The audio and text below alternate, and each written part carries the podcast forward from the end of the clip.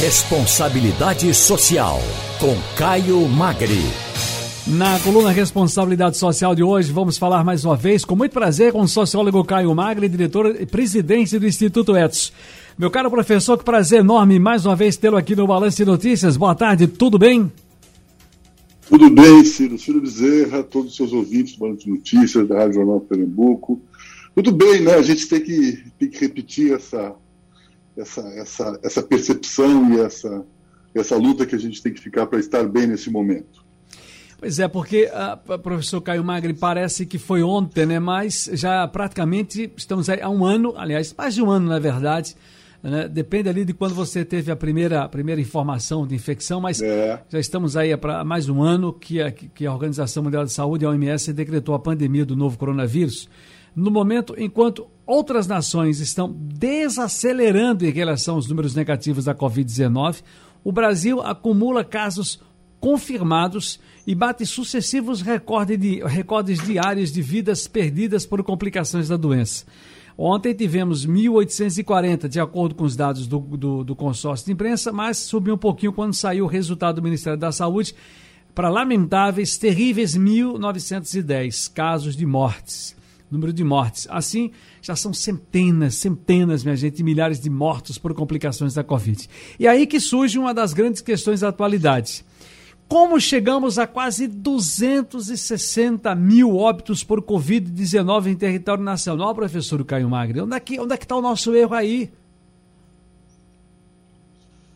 Pois é, Ciro, eu acho que se a gente for fazer uma retrospectiva, a gente encontra todos os erros e a gente encontra também a origem dos erros. Né? Esses números são trágicos, e só para fazer uma referência, se formos fazer uma homenagem de respeito a cada um, cada uma das pessoas que, que morreu de Covid, um minuto significa que nós vamos ficar mais de 200 dias em silêncio profundo, permanente, sem parar. De tão, de tão grave que é isso. Né?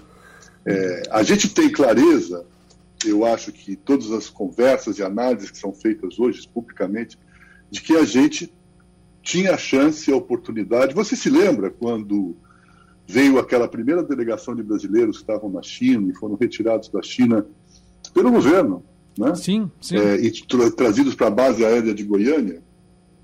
Lembro, sim. Isso tem um pouco mais de um ano, né? Uhum.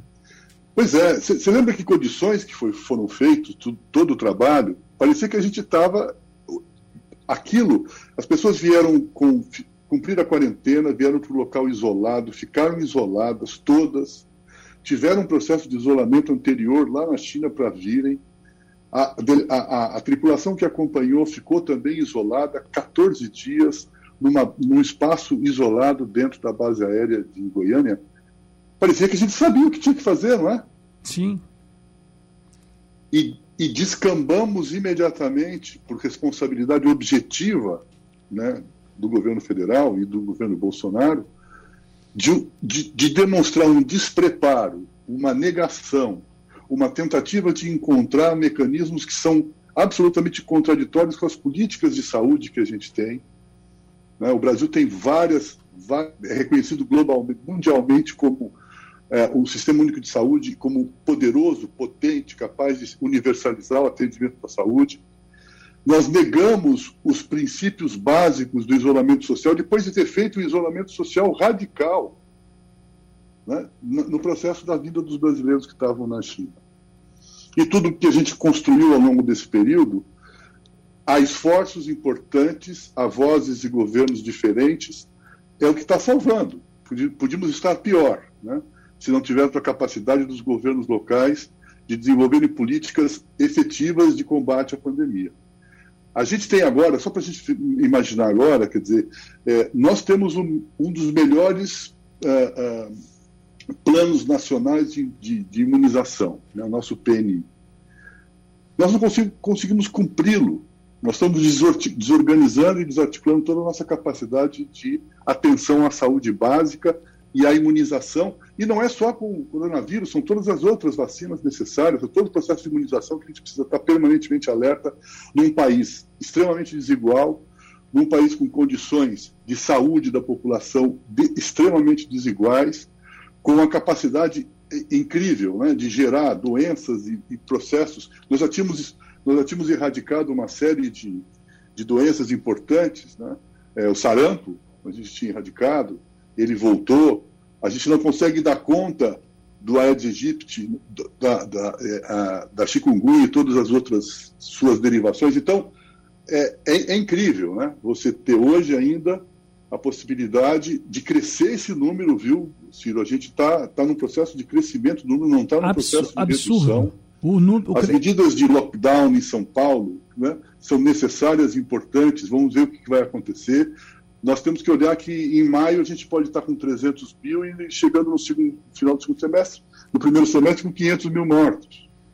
Sem dúvida. Então, temos que fazer uma análise e atuar imediatamente. Professor Caio Magre, queria muito falar um pouco sobre o SUS, mas antes, ainda pegando esse gancho que o senhor entrou aí do ponto de vista ah, claro. da proatividade do governo federal diante disso que a gente está vendo, desse caos que nós estamos vivendo, é, elementar se fazer algumas análises aqui e aí de forma a tentar ser o, o, máximo desarmado possível, muito embora seja muito difícil nesse momento, espiritualmente, você ficar desarmado com tanta dor, com tanta perda, com tanto, com tanto sofrimento no país inteiro, ou aliás, no mundo inteiro.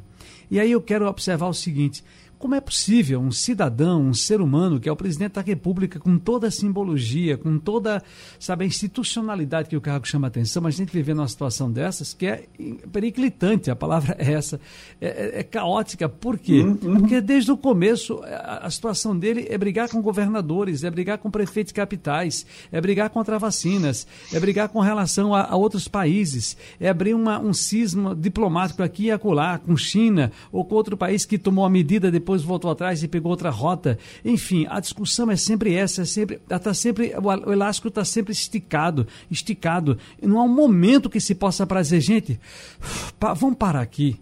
É preciso que nós sentemos com responsabilidades, homens e mulheres que tocam, está ficando cansativo. Nós estamos morrendo, essa é a grande verdade. É. Não é essa a grande verdade. E o que me chama a atenção é, é a preocupação dele é exatamente com eleições, é com 22, é com as questões eh, de milícias e, a, a, e, a, e as, as, investigações contra filho ou filhos dele a, partir do Rio de Janeiro.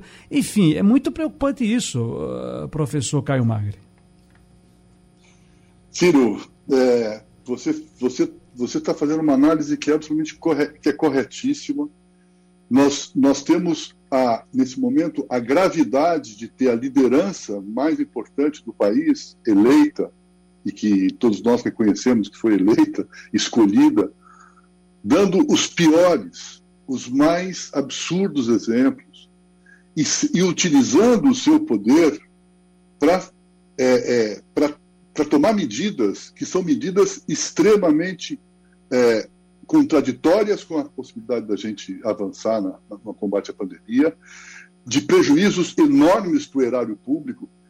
Por que, que será que o cidadão Jair Bolsonaro, quando acabar o seu governo, vai ser processado para ressarcir os cofres públicos dos milhões que ele gastou na cloroquina e agora está gastando milhares de dólares, milhões de dólares, mandando gente atrás do spray nasal? Será que vai acontecer isso? Ele ser atingido como cidadão na sua pessoa física e com seu patrimônio? Porque é absolutamente absurdo. Não é, não é somente o exemplo do ponto de vista da liderança, mas é tomar medidas concretas que sejam aquelas que a sociedade espera, que a ciência está preconizando, a ciência do Brasil, a ciência do Reino Unido, a ciência do Estado, toda.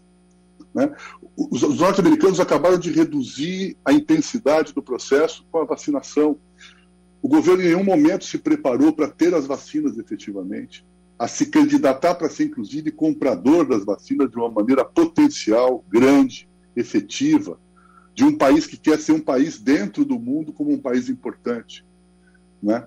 É, que, que, vai proteger o seu povo de uma maneira muito concreta. Então, é, é terrível. É muito, né? é muito, é muito, muito difícil. esse foco. Professor. E a gente não parece que não está conseguindo resolver, né?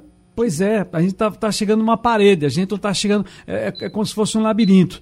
Professor, nosso tempo está chegando aqui, mas eu queria tão somente que o senhor fizesse um exercício para a gente, sintético do ponto de vista do SUS, que é muito importante, mas aproveitando, o senhor falou que vai uma delegação brasileira para Israel, país que está dando de 10 a 0 com relação à imunização de vacinas, mas tem um tratamento lá, né, um tratamento aí com spray, e a gente vai com a delegação analisar isso meu Deus.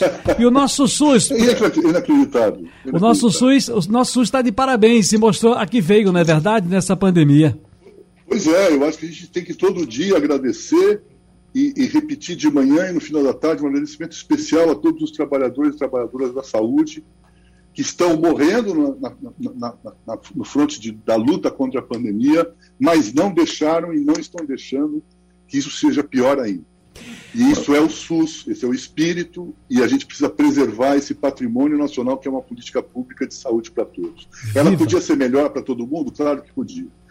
Podemos fazer a correção, mas ela tem que ser universalizada e pública como a gente tem hoje. Viva o SUS! A gente ainda vai falar mais disso. A gente ainda vai falar mais disso, infelizmente. E, e, temos que falar sempre, sempre, e, e, enaltecer o trabalho desse pessoal, desses heróis e heroínas, e viva o SUS. Heróis. Coluna Responsabilidade heróis. Social, hoje mais uma vez conversando com muito prazer, minha gente, com o sociólogo Caio Magri, diretor e presidente do Instituto Etos. Professor Caio Magri, que bom vir mais uma vez. Felicidades, hein? Um grande abraço, Ciro. Um grande abraço a todo o povo de Pernambuco. Um grande abraço para o senhor também.